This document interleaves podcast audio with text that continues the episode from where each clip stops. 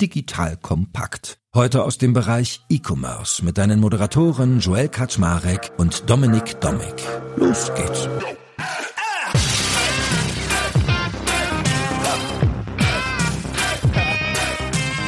Hallo Leute, mein Name ist Joel Kaczmarek. Ich bin der Geschäftsführer von Digital Compact und heute habe ich wieder den lieben Dominik Dominik an meiner Seite. Und ihr wisst, wenn Dominik, der Geschäftsführer von Payback mit dabei ist, dann geht es um das Thema E-Commerce. Denn er und ich, wir veranstalten ja regelmäßig solche E-Commerce Powwows, Häuptlingstreffen mit spannenden Unternehmen einer Branche und versuchen dort zu verstehen, welche Strategien eigentlich gerade funktionieren, wie die Trends aussehen, was gibt der Markt her und, und, und. Und während wir das aufnehmen, steht die ITB vor der Tür. Deswegen haben wir gedacht, Moment mal, können wir ja über Travel und Tourismus reden, also über das Reisesegment. Und mehr noch, noch, die Kolleginnen und Kollegen von Payback machen ja auch regelmäßig Umfragen, weil die haben da ziemlich viele Nutzerinnen und Nutzer, nämlich 31 Millionen, genauso viele wie wir HörerInnen pro Folge haben. Und die haben sie mal gefragt, wie verhaltet ihr euch denn eigentlich so beim Thema Reisen? Und weil da interessante Sachen rausgekommen sind, haben wir uns gesagt, super, da haben wir doch tolles Zahlenmaterial und das gießen wir auch mal in Thesen. Das heißt, wir haben fünf Thesen entwickelt, wie der Reisemarkt eigentlich funktioniert und noch funktionieren wird. Und da es, wie gesagt, ein Power mit mehreren Häuptlingen ist, ist klar, dass wir beide nicht alleine bleiben, sondern mit dem lieben Alexander Ewig haben wir auch noch den Senior Vice President Marketing und Sales von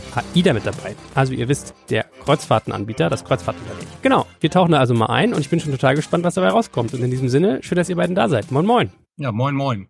Hallo, morgen. So, und wir können mit einem kleinen bisschen Number Crunching beginnen, weil die Payback Datenpower hat mir ausgespuckt mit einigen Zusatzrecherchematerialien noch, dass der Umsatz im Reise- und Tourismusmarkt in Deutschland wahrscheinlich 2024 bei ungefähr 61,77 Milliarden Euro liegen wird. Pauschalurlaube sind lustigerweise so das beliebteste Produkt gerade und bis 2028 wird damit gerechnet, dass 38,57 Millionen Nutzer da aktiv sein werden. Und spannender Umstand, 82 Prozent des Umsatzes im Bereich Reise und Tourismus passiert schon online. So, also das mal vorausgeschickt und Dominik, gib uns doch auch mal so eine kleine Einleitung zu dir, weil ich glaube, viele haben gar nicht so auf dem Schirm, dass ja auch gar nicht so eine unbedeutende Rolle im, sage ich mal, Online- und auch Offline-Bereich, was Travel angeht, spielt mit Payback. Ja, wir haben viele Jahre mit stationären Reisebüros ausschließlich zusammengearbeitet mit RTK, was wir immer noch tun, aber wir sind inzwischen mit den Online-Playern Booking, Expedia, TUI, FPI, Hotels.com, SunExpress, Conda und eben auch sehr stolz mit AIDA am Start mit über 55 Partnern insgesamt insgesamt. Und wenn man dann weiß, dass Deutsche ja durchaus das als Hobby haben und mehr wahrscheinlich, ich glaube, wir hießen mal Reiseweltmeister, äh, dass wir da eben sehr, sehr viel Interesse natürlich triggern und dass ein Warenkorb bei einer Reise natürlich gegebenermaßen immer sehr, sehr hoch ist, dann lohnt sich natürlich ein Loyalty-Programm noch umso mehr. Und dadurch haben wir dann ein sehr, sehr großes Interesse bei unseren 31 Millionen, wie du sagtest, Nutzern, hohe Attraktivität des Reisesegments. Wir haben im Jahr 2019 gesagt, jetzt machen wir das noch etwas intensiver, stellen das noch mal etwas professioneller auf. Das war das perfekt gewählte Jahr. Ich glaube, eine Zeit lang hatten wir so ungefähr ungefähr vier Transaktionen, glaube ich, irgendwie pro Woche, weil natürlich in 2019 alles stillstand. Ich weiß noch, Alex, wir haben in der Zeit auch miteinander geredet und du hast alle möglichen Horrorgeschichten erzählt von Schiffen, die im Hafen liegen und so weiter. Vielleicht erzählst du mal, wie sich das in den letzten Jahren entwickelt. Ja, also 2020 war das Jahr, als Corona dann losging und die Kreuzfahrtunternehmen waren somit die ersten, die davon betroffen waren. Ich kann mich auch noch sehr gut erinnern, März 2020, Mitte März war das, 16. März haben wir die ganzen Schiffe in den Hafen zurückgeholt, beziehungsweise die Gäste wieder zurück nach Deutschland gebracht. Also wir haben einige Zehntausend Gäste da innerhalb von wenigen Stunden dann zurück nach Deutschland geflogen und die Schiffe dann eben entsprechend im Hafen verteut. Und die darauf folgenden zwei Jahre waren natürlich nicht so die beste Zeit für den Tourismusmarkt. Zwischen, glaube ich, sind wir da alle wieder ganz gut rausgekommen oder sehr gut rausgekommen. Ich glaube, der Gesamttourismus hat sich so angefangen, 22 langsam zu erholen. 23 war dann ein sehr gutes Jahr. Nicht, ich würde nicht mal mehr von einem normalen Jahr sprechen, sondern es war einfach für den Gesamttourismus ein sehr, sehr gutes Jahr. Umsatzmäßig, glaube ich, so das mit das Beste in der Geschichte, wenn nicht sogar das Beste in der Geschichte. Und 24 ist auch schon wieder gut angelaufen. Also insofern, wir haben die zwei Jahre, wo wenig bis gar nichts gegen verdrängt. Und zum Beispiel wir als AIDA haben die Zeit auch sehr, sehr gut genutzt. Also wir haben dann irgendwann mal gesagt, wenn wir jetzt schon nicht fahren können, dann können wir mal all die Projekte anpacken, die man so normalen Zeiten nicht anpacken würde. Und haben die Zeit da eigentlich wirklich ähm, sehr, sehr genutzt, auch weil wir jetzt gerade im E-Com-Kontext sind. Wir haben damals angefangen, unsere gesamte digitale Infrastruktur äh, neu aufzusetzen, was man normalerweise so im Vollbetrieb wahrscheinlich nicht machen würde, weil man keine Zeit hat und B auch vielleicht ein bisschen Sorge hat, dass da was schief geht. Und davon profitieren wir jetzt auch. Also insofern, ich glaube, wenn man in fünf, sechs Jahren zurückguckt, wird man sagen, das will ich nicht wieder haben. Aber im Nachhinein ist vieles, was damals passiert ist, nur passiert, weil wir die Zeit hatten und hat sich dann gut entwickelt. Und das hat, glaube ich, auch jeder in ähnlicher Form erlebt. Ne? Also wenn wir die, wie gesagt, bei unseren Reisepartnern genau das, was du beschreibst, bis 2019 angestiegen, dann nicht Einbruch, sondern eigentlich etwas, was man ja fast nicht kennt, eigentlich null. Flatlining über die unterschiedlichsten Anbieter hinweg und dann genau diese Erholungskurve, die du gesagt hast, 23 fantastisches Jahr. Ihr seid damit auch über 2019 jetzt deutlich in den Ergebnissen. Ne? Genau, sowohl, und, und wir sind sowohl in den Umsätzen als auch in den Gästen über 2019 gelandet.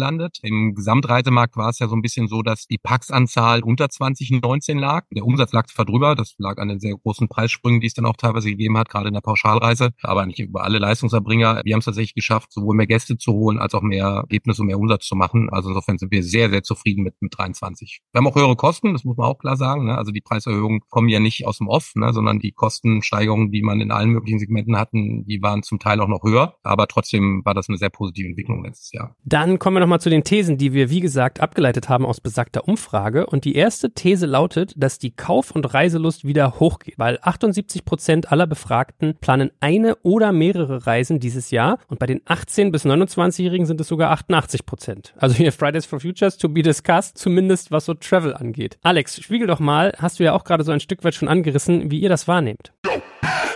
Werbung. Aufgepasst! Wenn du ein B2B-Unternehmen bist, möchtest du jetzt deine Sales Pipeline mit neuen B2B-Leads füllen und dafür empfehlen wir dir unseren Partner SalesViewer. SalesViewer lässt sich total einfach erklären. SalesViewer entschlüsselt nämlich Unternehmen, die deine Webseite besuchen und zeigt diese in Klarnamen an. Du und dein Team sehen also ganz genau, wer eure Webseite besucht und wofür sich diese potenziellen KundInnen interessieren. Und dann gibst du einfach Vollgas, denn du kannst diese Unternehmen dann ja zielgenau ansprechen und einfach zu neuen KundInnen machen. Im Marketing und Vertrieb ist das also eine Wahnsinnsunterstützung für die B2B-Lead-Generierung. Deshalb nutzen schon viele Marktführer wie Stepstone, Avato Systems, Spot5, Talon One oder die Vodafone-Tochter Grand Centric SalesViewer und generieren damit täglich neue B2B-Leads. Und wenn das für dich interessant ist, dann teste SalesViewer doch einfach mal kostenlos. Alles, was du dafür wissen möchtest, findest du unter folgender Weiterleitung digitalkompakt.de slash salesviewer. Und wie immer verlinke ich dir das auch auf unserer Sponsorenseite unter digitalkompakt.de slash Sponsoren. Das war's mit dem Werbespot. Ja, das ist Interessanteste ist bei uns eigentlich, dass wir in allen Segmenten im letzten Jahr gewachsen sind. Das war ja auch unser Ziel. Also unser Ziel ist es immer, möglichst viele Leute neu auch für die Kreuzfahrt zu begeistern. Wir haben sehr, sehr viele, AIDA ist eine sehr starke Marke. Wir haben tatsächlich, wir sprechen auch intern von AIDA Ultras, also Menschen, die halt wirklich ihr ganzes Leben um AIDA herum bauen. Also wir haben auch ganz, ganz starke Facebook-Communities mit 100.000 Mitgliedern, die gar nichts mit uns zu tun haben, sondern die sozusagen von den Fans selber aufgesetzt worden sind, wo sie sich den ganzen Tag über AIDA unterhalten. Also das ist natürlich für uns auch eine wahnsinnig wichtige Zielgruppe. Aber wir wollen natürlich auch neue Leute an das Thema Kreuzfahrt heranführen. Und das Spannende ist, dass so die am schnellsten wachsende Zielgruppe für uns tatsächlich junge Paare sind. Also junge Paare so im Alter von 25 bis 30. So das klassische Double Income No Kids, ne? Also gerade jetzt wahrscheinlich im ersten Job, verdient das erste Geld, als Paar dann auch gemeinsam. Und da sind wir eigentlich eine sehr, sehr gute Urlaubsform, weil die sind ja noch nicht so aufeinander eingespielt, so Pärchen, junge Pärchen.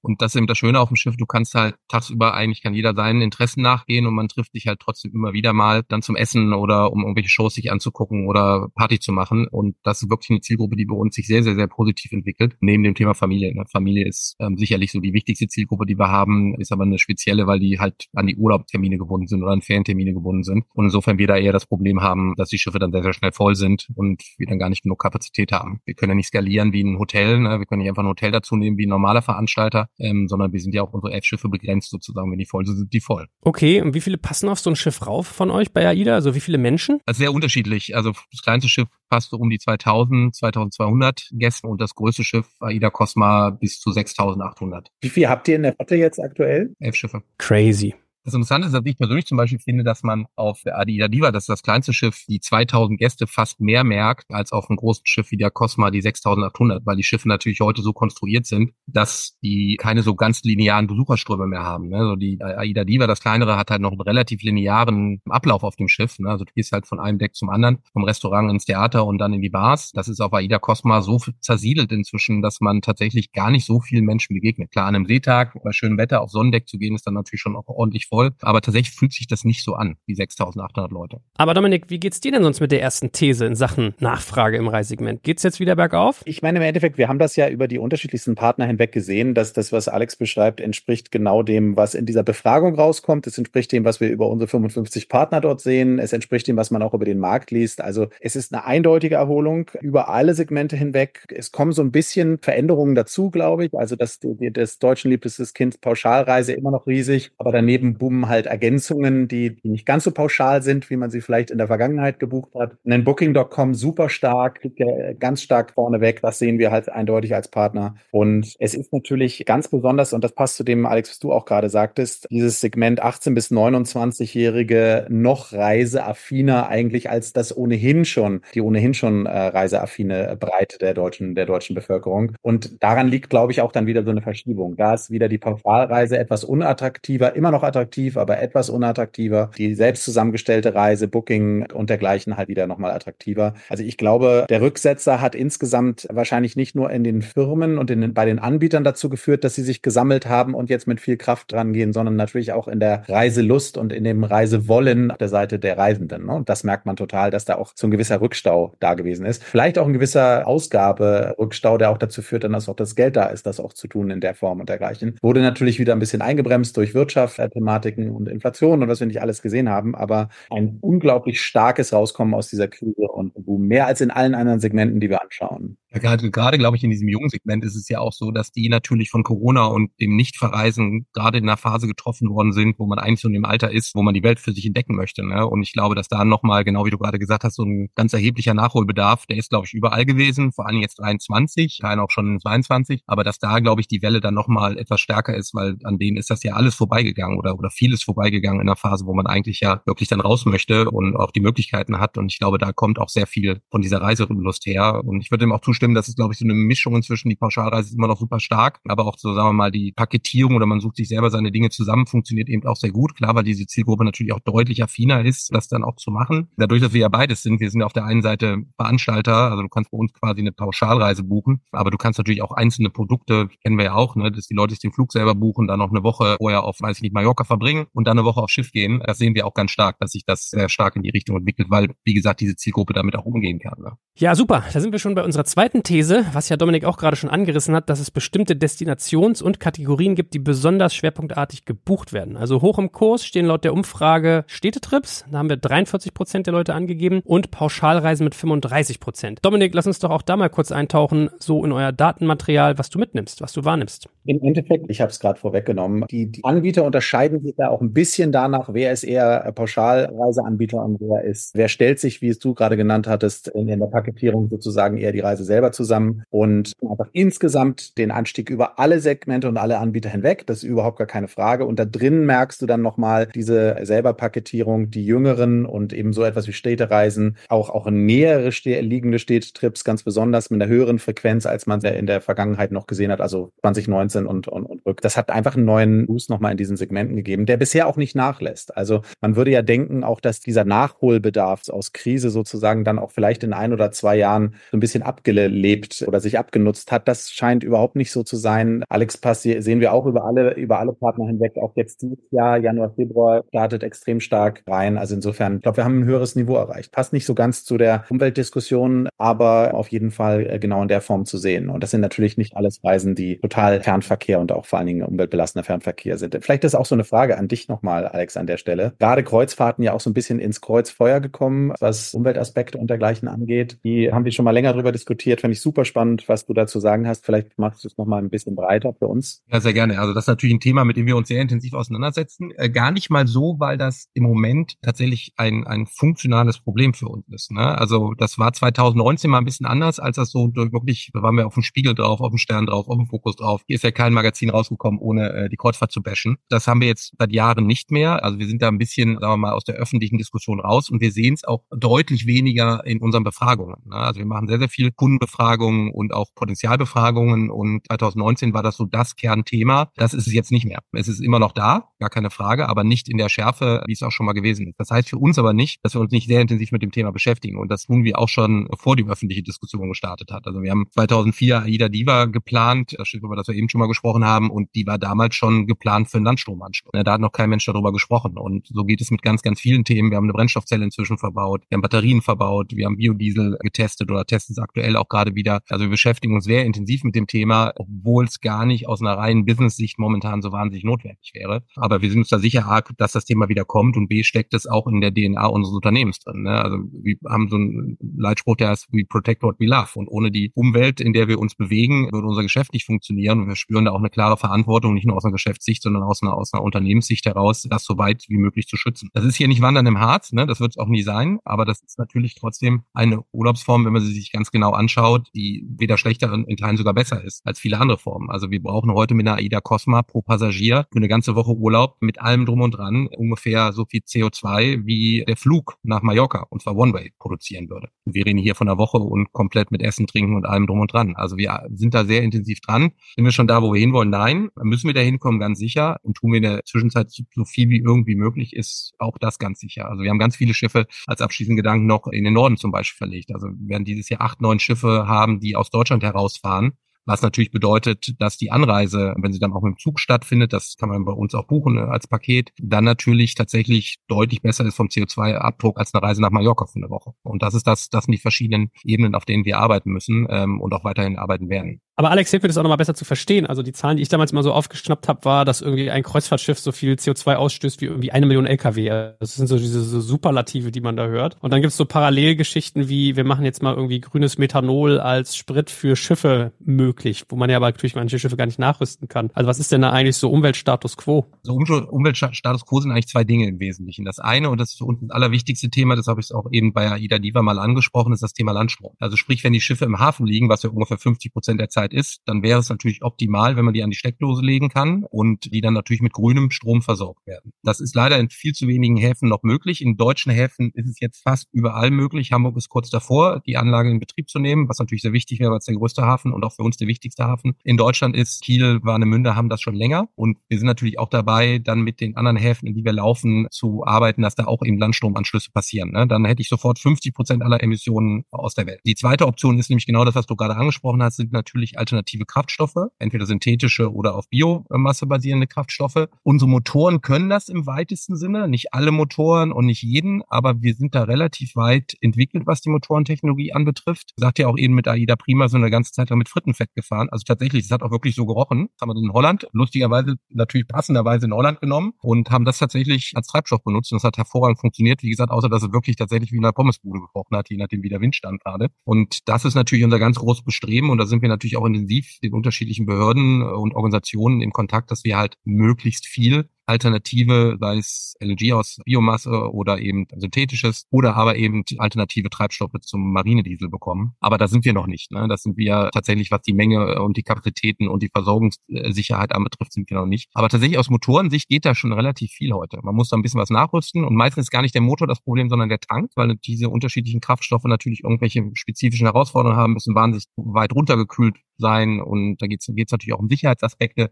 Aber das Hauptthema ist, was ist es denn jetzt? Ist es grüner Wasserstoff? Ist es Methanol? Ist es vielleicht auch Ammoniak? Ne? Ein Thema, das vielleicht ganz spannend ist, ist halt hochgiftig Ammoniak, aber ist als Treibstoff eigentlich so die effektivste Form, also viel, viel effizienter als Methanol beispielsweise, weil es ja tatsächlich auch gar kein Kohlenstoffatom mehr hat. Ne? Während Methanol hat ja noch ein Kohlenstoffatom. Wir wollen es nicht in den Chemie-Grundkurs hier abdriften, aber wir sind da dran, wir forschen da sehr viel, wir investieren auch sehr, sehr viel Geld rein in das Thema, aber am Ende geht es darum, wo kriege ich denn was her? Ne? Und das ist dann nachher der große Joker in dem Spiel. Kannst du noch mal einen abschließenden Satz sagen, weil es war auch eine unserer fünf Thesen, die wir ausgearbeitet haben, dass das Thema Nachhaltigkeit eine Rolle spielt. Weil ich weiß gar nicht, ob man nur sagen soll oder immerhin. 30 Prozent der Leute sagten, sind bereit, mehr zu zahlen, wenn die Reise oder Teile davon nachhaltiger sind, während 40 Prozent angeben, dass es ihnen wichtig ist. Nehmt ihr das auch wahr? Also ist das eine Nachfrage auf Kundinnenseite, dass sie sagen, wie sieht's denn hier aus mit CO2 oder ist es eigentlich gar nicht Thema? Also es ist so 50-50. Also 50 Prozent interessiert es, 50 Prozent interessiert es nicht. Von denen, die es interessiert, wir kennen diese Umfragen auch, wir haben ganz ähnliche Zahlen in unseren Umfragen, dass dann 25 auch bis 30 Prozent, die sagen, sie wären bereit, mehr zu investieren. In der Realität ist das aber nicht so. Ne? Da gibt's ja auch berühmte Veröffentlichungen auch von der Lufthansa zu dem Thema, die bieten ja sowas an. Und ich glaube, die Nutzungszahlen von deren Ausgleichstarifen, ne, dann zahlt man ja einen gewissen Ausgleich dann für den für die Strecke, die man geflogen ist, die sind, glaube ich, im einstelligen Prozentbereich. Ne? Und das ist auch so ein bisschen unsere Vermutung und auch teilweise unsere Beobachtung,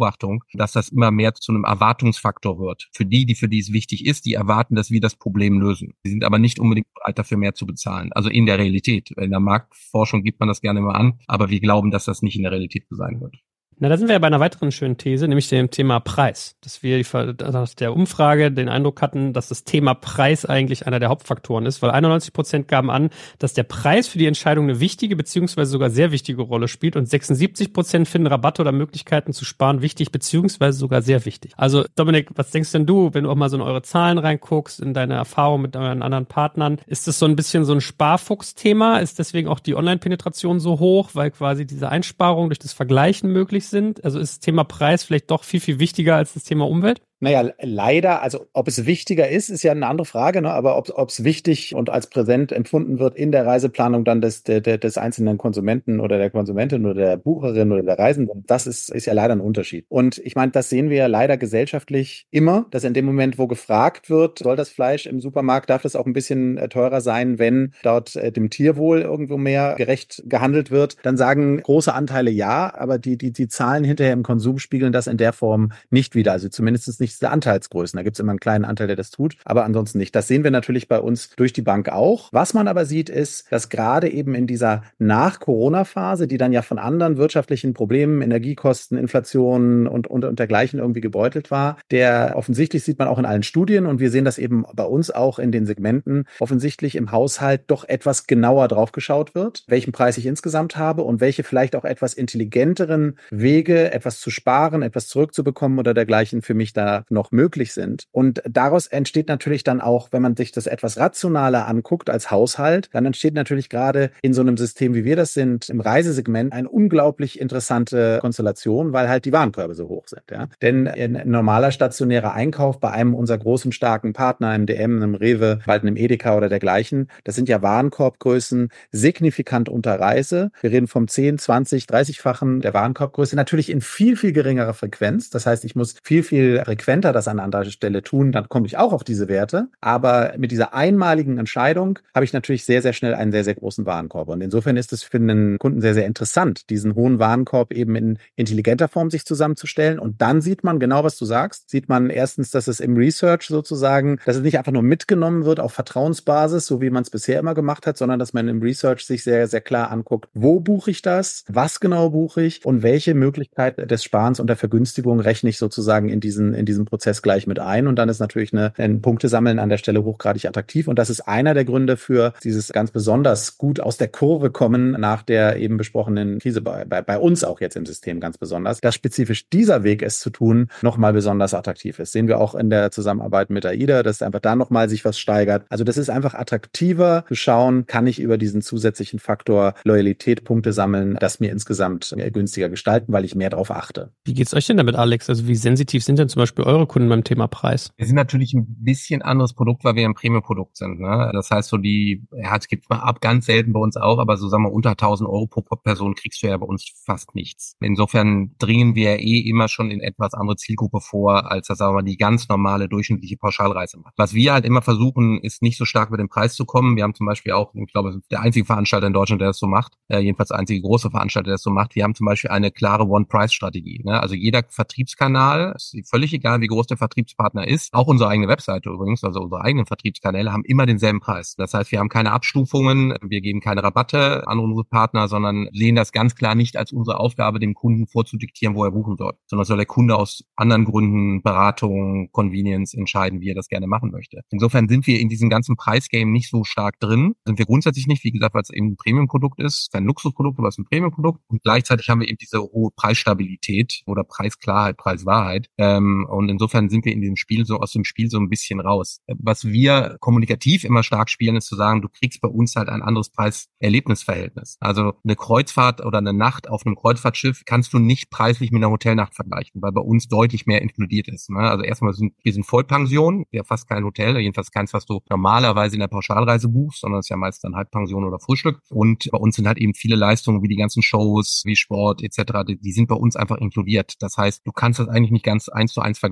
Und das ist so ein bisschen unser Spiel, dass wir dann noch versuchen zu spielen, zu sagen, mach, nimm dir nicht eine Hotelnacht und vergleich die mit der Kreuzfahrtnacht, sondern guck dir an, was wir für Leistungen haben und die Leistungen sind deutlich besser, äh, zu einem annähernd ähnlichen Preis, wenn du ein Vier-Sterne plus Hotel wie an Land anguckst. Und das ist tatsächlich eher das Spiel, als jetzt über Preise zu gehen. Da sind wir so ein bisschen raus. Dachte ich mir schon fast und bietet wiederum eine gute Brücke zu unserer letzten These. Also wenn wir mal so durchdeklinieren, es ist ja wirklich ganz spannend, weil es ist irgendwie so plain vanilla, was wir da alles gefunden haben. Und doch irgendwie interessant, es mal so runterzunageln. Also wir haben gesagt, die Kaufreiselust ist hoch. Es gibt bestimmte Kategorien, die favorisiert werden. Wir haben über den Preis geredet und über Nachhaltigkeit. Und das letzte ist ja jetzt so der Online-Kanal. Ja, und da haben irgendwie 83 Prozent der Leute gesagt, dass sie online schon mal eine Reise gebucht haben und in der Altersklasse 18 bis 44 sogar 91 Prozent. Und du hast ja eben auch erzählt, dass ihr den Leuten die Wahl lässt, wo sie quasi bei Preiseinheitlichkeit ihre Tickets für euch bestellen. Ich nehme mal an, das wird auch zu großen Teil online sein oder habt ihr noch irgendwie merkliche Offline-Komponenten? Wie siehst du da die Verteilung? Ja, der, unser stärkster Kanal ist nach wie vor das klassische Reisebüro in all seinen heterogenen Erscheinungsformen. Da gibt's ja auch von bis von großen Ketten bis hin zu Onkel und Tante Müller an der Ecke, die das Reisebüro seit 40 Jahren haben. Und da gibt's ja jede Spielart. Die sind nach wie vor tatsächlich unser stärkster Kanal. Das liegt, wie gesagt, auch ein bisschen an dem Produkt, weil das ist schon ein beratungsintensives Produkt. Ich sage auch mal Freunden, die sagen, Mensch, jetzt bist du ja bei jeder, jetzt möchte ich gerne auch mal eine Kreuzfahrt ausprobieren, sage ich immer, geh, und, und dann fragen sie halt, was würdest du empfehlen, sage ich immer, geh ins Reisebüro. Die können ich genau hervorragend beraten, dafür kriegen sie auch ganz ordentlich Geld. Und insofern lasse ich da lieber vernünftig beraten, dass du das richtige Schiff, die richtige Route zum richtigen Zeitpunkt nimmst. Das ist auch nochmal sicherlich besonders bei uns, weil, wie gesagt, wenn du dich da verwählst, das ist ein falschen Zeitpunkt mit der falschen Route nimmst, dann kann das schon ganz schön auch daneben gehen. Ne? Und insofern hat das Reisebüro für uns nach wie vor, oder sagen wir der klassische Vertriebsweg, ne,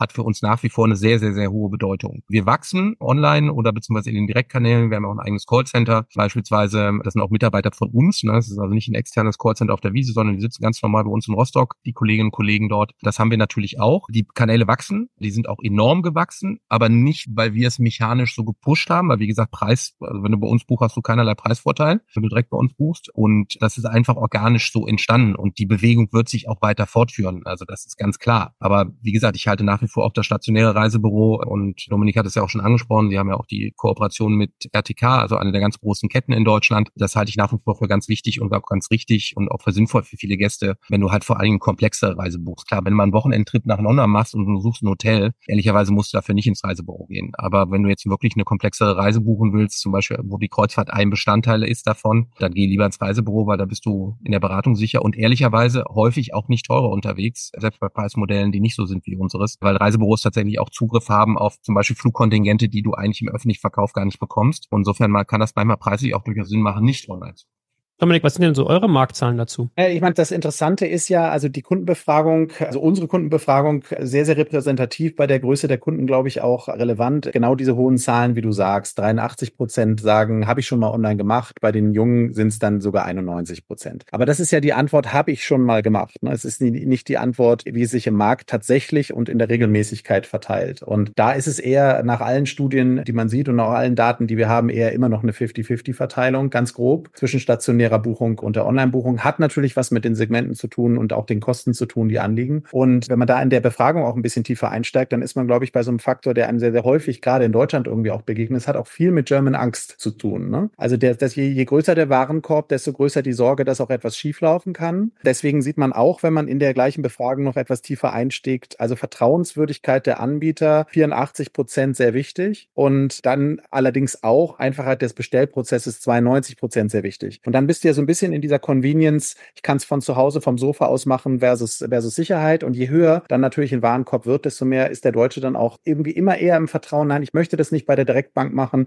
ich gehe in die Filiale. Wir deutsche Kunden, weiß ich noch aus ewiger Vergangenheit, haben die geringsten Betrugsraten immer erleben müssen bei eBay und haben weltweit die größten Sorgen angegeben. Deutsche Kunden bei den Kreditkarten haben die geringsten Fraudraten zu erdulden und haben immer die größten Sorgen angegeben. Also wir sind schon eine Nation der Sorge. Und und, und, und ganz besonders, wenn es uns natürlich an die Kasse geht und ans Geld geht, ist ja auch verständlich. Und dann kommt das eigentlich zum Tragen, was ich gerade gesagt habe, warum gerade auch ein Punkte sammeln und sparen attraktiv ist im Reisesegment, weil der Warenkorb eben so groß ist. Dann kommt natürlich auch dieses, das mache ich von jeher so, kriege eine gute Beratung. Das heißt, ich habe ein Vertrauen in Prozess und in Beratung und deswegen spielt das nach wie vor eine absolut riesige Rolle, deutlich größer, als du es wahrscheinlich jetzt auch äh, gedacht hast. Oder glaube ich auch aus einer anderen Sozialisation und Nutzungsaffinität stammst. Aber wenn man in den Markt hineinkommt, 50 50-50, aber mit extremen Wachstumsraten im Online-Bereich, wahrscheinlich noch größer als in anderen Handelssegmenten, wie sich das in den nächsten Jahren vielleicht auch noch äh, dort bewegen und verschieben wird. Kommt ja noch vielleicht ein bisschen ergänzend dazu, dass in Deutschland natürlich dieses Thema Pauschalreise, das ist ja in keinem anderen Land so ausgeprägt wie in Deutschland. Es ist auch ehrlicherweise in keinem Land so abgesichert wie in Deutschland. Und ich glaube, dass viele auch nicht wissen, welchen Vorteil sie haben, wenn sie eben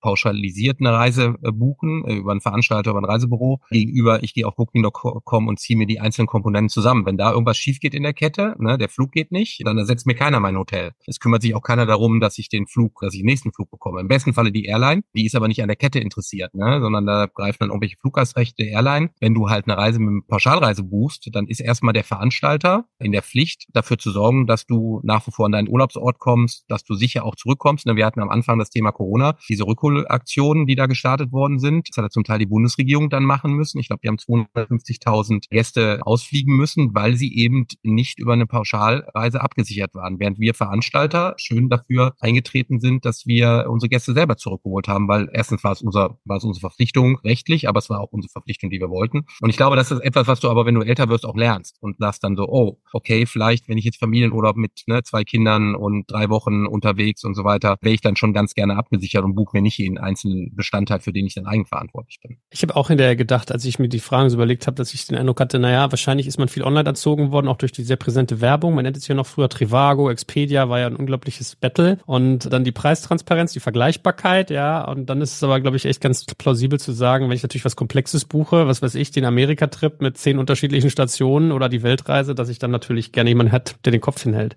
Die ist übrigens gerade bei uns heute zurückgekommen, die Weltreise. Wir haben ja auch eine Weltreise und das Schiff ist gerade heute nach 117 Tagen wieder in Hamburg wohlbehalten zurückgekommen mit sehr glücklichen Gästen und im Oktober geht's wieder los. Hm. Ja, guck. Dominik, dann wissen wir, was wir uns im Oktober mal anschauen.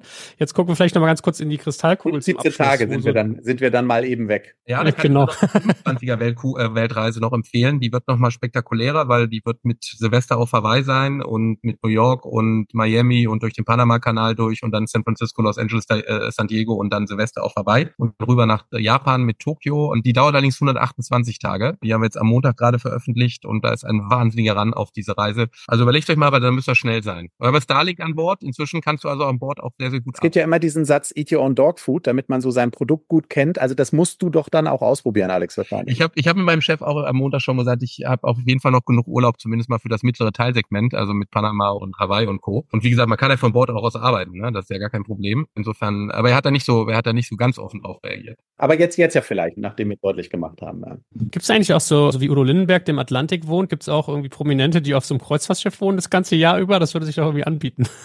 Prominente haben wir nicht. Wir haben schon tatsächlich ein paar Gäste, das ist allerdings in Deutschland nicht so ausgeprägt. Der, bei unseren amerikanischen Kollegen ist das sehr, sehr ausgeprägt, dass sie tatsächlich Gäste haben, die praktisch ein ganzes Jahr auf dem Schiff verbringen. Das haben wir sehr vereinzelt. Die bleiben aber meistens dann nicht auf einem Schiff, sondern die wechseln immer mal wieder. Da gibt es so ein paar, aber das ist in Deutschland noch nicht so ausgeprägt. Finden wir auch ehrlicherweise nicht so gut. Ne? Also das ist eigentlich nicht unser Ansatz, aber wie gesagt, ein paar gibt es da, die das machen. Na gut, aber wie angedroht nochmal so der Blick in die Kristallkugel. Also wo geht die Reise hin? Haha, kleiner Wortwitz. Was glaubt ihr, was sind so die anstehenden Hypothesen? Ich erlerne jetzt, dass Dominik schon mal gesagt hat, wir sind wieder über Niveau von Prä-Corona, also Wachstum ist da, vielleicht auch wieder so ein Aufholeffekt, weil wir was vermisst haben. Was glaubt ihr sonst, was sich so tut? Vielleicht kannst du ja anfangen, Alex. Also ich glaube, dass tatsächlich der Reisemarkt trotz aller Umstände nach wie vor sehr stabil sein wird in Deutschland und auch bleiben wird. Ich glaube, wir werden eine immer stärkere Verschiebung tatsächlich, wie wir es eben schon angesprochen haben, in Richtung Online erleben oder zumindest mal in Richtung der nicht traditionellen Kanäle, die aber auch erstaunlicherweise noch lange wichtig bleiben werden in Deutschland. Also wenn man es ein bisschen zu langweilig zusammenfassen will, ich glaube, das bleibt alles so, wie es ist im Moment für die nächsten Jahre. Das Gute ist aber, es bleibt positiv so, wie es ist. Und ich glaube, dass wir da erstmal keine riesen Veränderungen sehen werden im, im Markt und im Reiseverhalten als solches. Was sich sicherlich verändern wird, das hatte ich ja auch schon angesprochen, ist, dass das Thema Nachhaltigkeit mindestens so relevant bleibt, wie es jetzt ist, äh, eher noch relevanter wird und dass wir natürlich als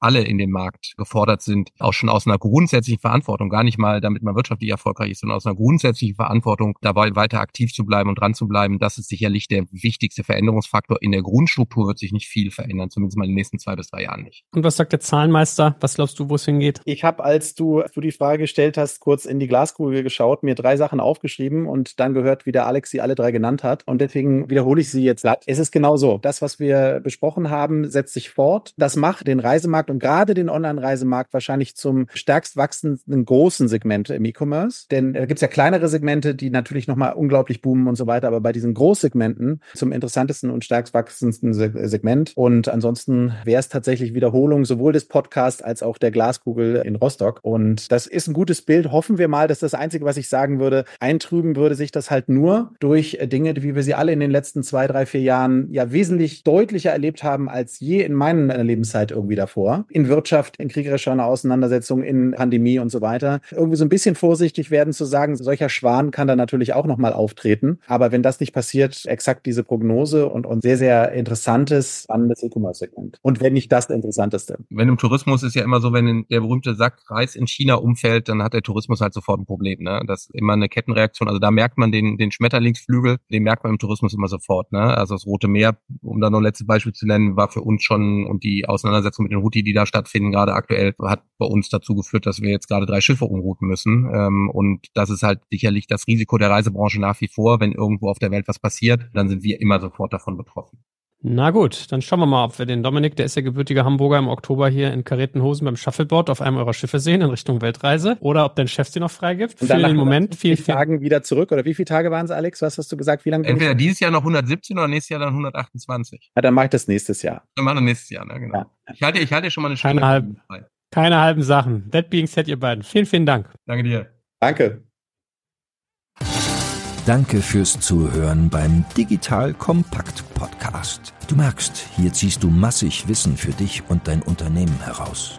Wenn du mit uns noch erfolgreicher werden möchtest, abonniere uns auf den gängigen Podcast-Plattformen. Und hey, je größer wir werden, desto mehr Menschen können wir helfen.